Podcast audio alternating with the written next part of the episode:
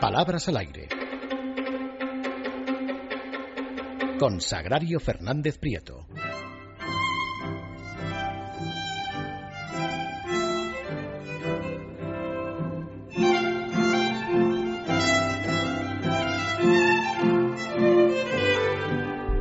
Bueno, yo ya dejo el arco del chelo aquí y atiendo a doña Sagrario.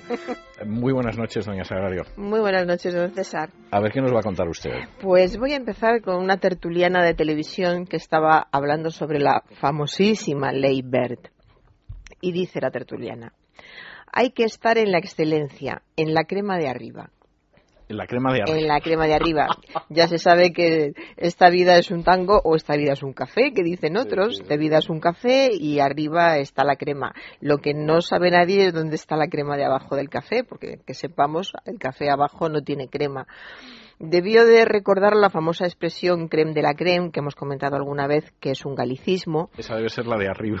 Que debe ser la de arriba, porque efectivamente es eh, la florinata. La creme de la creme quiere decir la crema, podría ser solo la crema o también la florinata, lo mejorcito, lo más selecto, lo exquisito. Eso sería la crema. Y no, hacía, no haría falta decir ni arriba ni abajo. Eh, luego, un tituyen, un, un tituye, fíjese, he cruzado oyente con titular.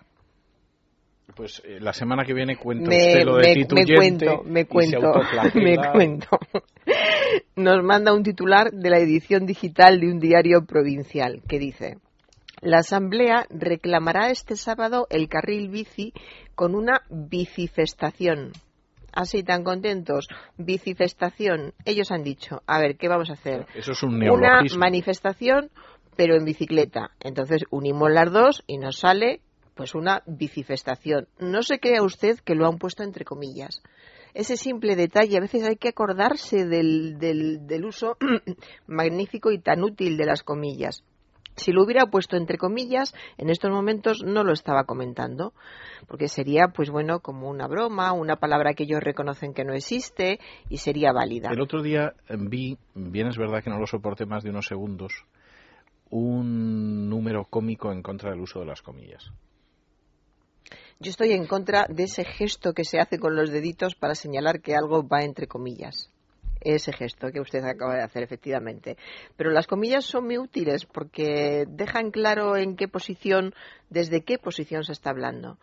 Pues bueno, ellos hablaron con toda naturalidad, sin comillas, sin nada. Una bicifestación y todos están contentos. Continúo con un tertuliano sobre el asunto del avión de Evo Morales un tertuliano que repetía continuamente, no hay que hundir la cerviz, no hay que hundir la rodilla ante Estados Unidos. Todo era hundir.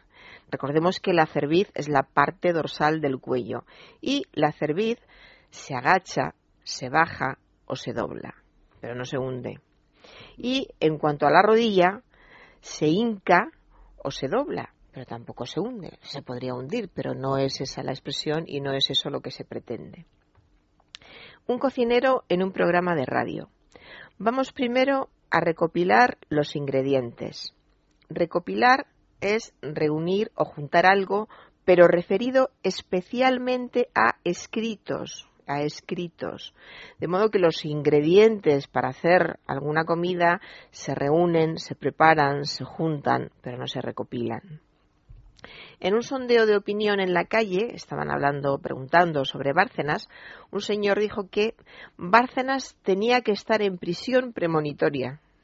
Premonitoria de, de lo que les iba a suceder a los otros. Prisión premonitoria, sería estupendo, premonitoria, intuida, presentida. Esto fue antes de que estuviera en prisión, luego realmente el, el señor acertó porque se intuía le, falló el, el- el tiempo verbal, tenía que estar. Estaba ya en prisión premonitoria porque era lo que todos estábamos intuyendo, lo que se presentía.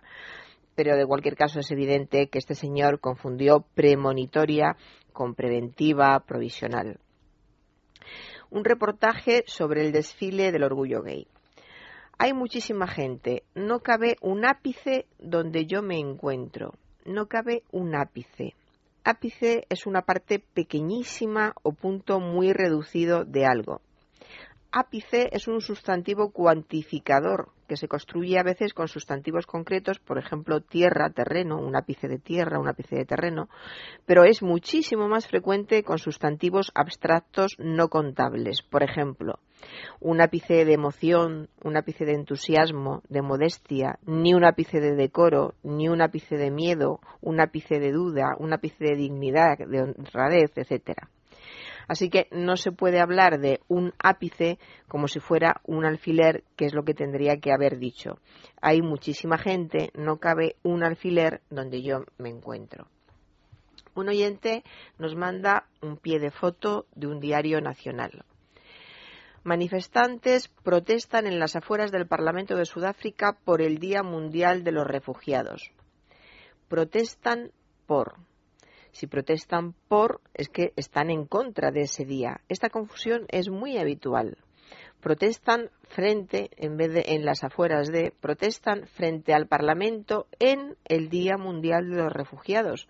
De otra manera, parece que justamente están diciendo lo contrario de lo que están haciendo. Exactamente.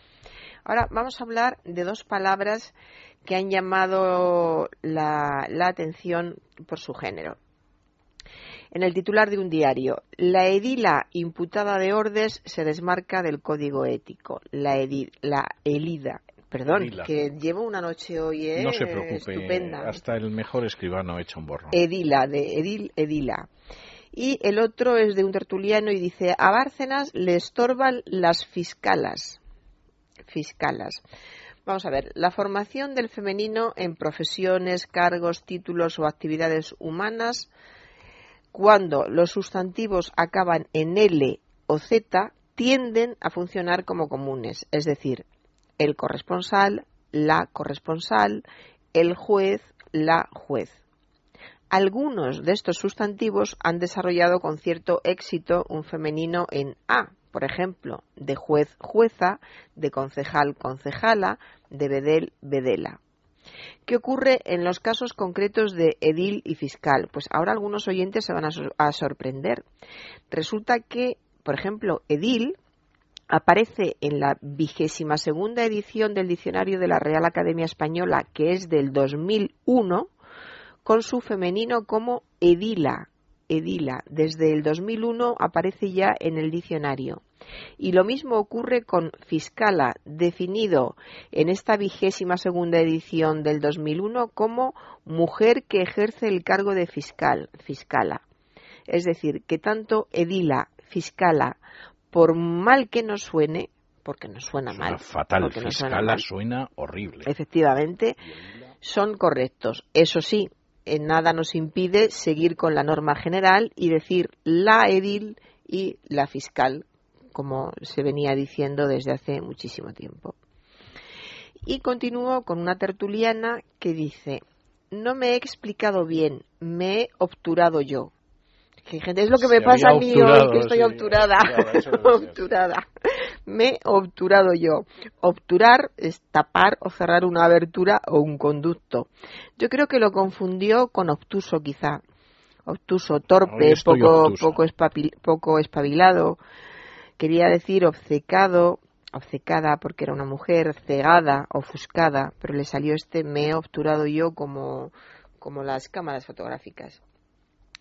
Y termino con un oyente que nos manda de un informativo de televisión.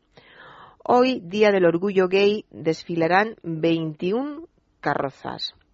Como dice el oyente que nos lo ha enviado, no es que fueran 21 señores mayores los que desfilaban, no eran carrozas, lo que pasa es que este 21 es un adjetivo numeral que debe concordar en género y número con el sustantivo al que acompaña, es decir, desfilarán 21, 21 carrozas. Y con esto he acabado. Muy bien, pues me parece estupendo. Pues hacemos una pausa y regresamos con nuestro invitado y nuestra tertulia de análisis político.